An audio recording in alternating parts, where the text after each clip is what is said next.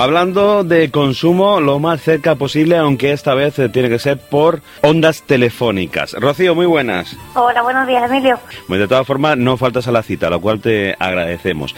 Así que, bueno, pues rápidamente, a ver, ¿de qué nos vas a hablar hoy? Eh, ¿Te acuerdas que estuvimos hablando de, bueno, dando unas pinceladas al tema de los seguros, que es el protocolo que tenemos para este mes? Vamos a, a dedicar todo el mes de noviembre a, a hablar de este tema y hoy vamos a seguir más o menos con, con lo mismo.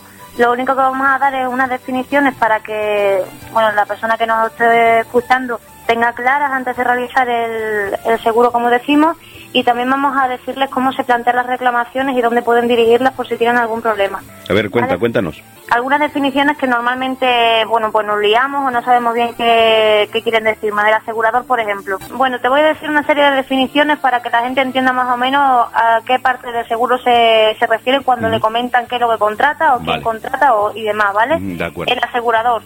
El asegurador es la entidad que a cambio de la percepción de una prima, cuando se produce el hecho que se ve obligado a indemnizar el siniestro o a realizar las prestaciones que convienen, ¿vale? El tomador del seguro es la persona que contrata con el asegurado, con el asegurador, perdón, firma con él la póliza y se compromete a pagar una prima. El asegurado es la persona titular, eh, a quien corresponden los derechos que se derivan del contrato del seguro y sobre cuya vida o bienes recae el contrato. Puede ser que coincida con el tomador, pero puede ser que no. El beneficiario es la persona a quien el tomador o asegurado reconoce el derecho a percibir la indemnización derivada de la póliza.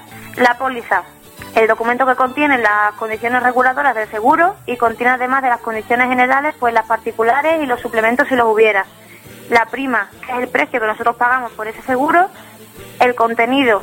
En los seguros de bienes inmuebles, por ejemplo, pues entienden como contenido los objetos que, que figuran en el interior del mismo y que son susceptibles de ser asegurados, por ejemplo, el mobiliario, los electrodomésticos o los objetos de uso personal, como las joyas, por ejemplo. Y el continente, en los seguros de bienes inmuebles, se entendería como, como continente eh, dicho bien y los accesorios. Por ejemplo, en una vivienda pues serían las plantas vacías que son susceptibles de ser aseguradas, como es por ejemplo un garaje o una plaza de aparcamiento, un trastero. ¿Quién puede presentar estas consultas, quejas o reclamaciones que decíamos el otro día? Pues la pueden presentar los tomadores de los seguros, los asegurados, los beneficiarios, los terceros y las asociaciones u organizaciones representativas que podamos pues tramitar las reclamaciones de, este tipo. ¿Cómo se puede plantear una queja o reclamación? Bueno, pues podemos, como normalmente decimos, podemos formularla en la entidad que sea, pidiendo una hoja de reclamaciones y el plazo para la resolución de esta es de dos meses. Pasados estos dos meses podemos dirigir las quejas o reclamaciones al servicio de, reclamaciones de la Dirección General de Seguros y Fondos de Pensiones. Este servicio solamente las atiende cuando la respuesta de la entidad ha sido negativa a la petición que nosotros hacemos en la reclamación, cuando la entidad no ha admitido a trámite la queja o la reclamación o cuando ya han transcurrido más de dos meses sin que hayamos tenido respuesta. En la reclamación que nosotros formulemos, como mínimo, tienen que ir nuestros datos personales, la identificación de la entidad a la que reclamamos, el motivo de la queja o la reclamación que se presente y tenemos que acreditar que ha transcurrido dos meses desde la fecha de presentación de la reclamación o, en su caso, el, el hecho por el que la formulamos y por qué no estamos de acuerdo en- a la resolución que nos han dado. Se atenderán las consultas, las quejas y las reclamaciones que se formulen en relación a, a cuatro actuaciones distintas. Una sería las entidades aseguradoras, excepto en el caso de los contratos de seguro por grandes riesgos. Otra serían las entidades gestoras de fondos de pensiones.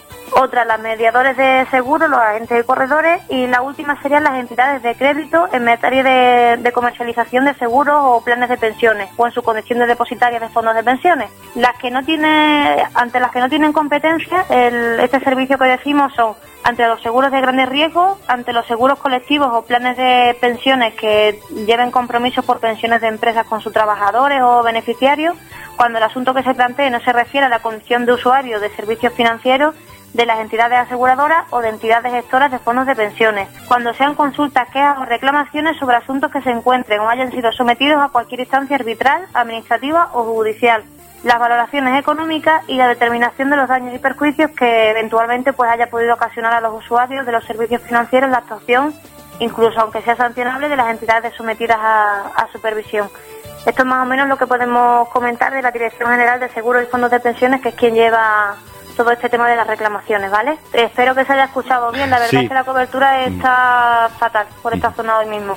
Bueno, pues no quería interrumpirte por lo mismo, para que no hubiera problemas de... De todos modos, si alguien tiene cualquier duda, que, que envíe la pregunta como siempre a la, a la y para la semana que viene prometo estar ahí y poder responderla. No prometas, que el trabajo no sabemos dónde te pueden mandar a última hora. espero estar ahí. bueno, Rocío, pues muchísimas gracias. A ti, Emilio. Hasta luego. Hasta luego.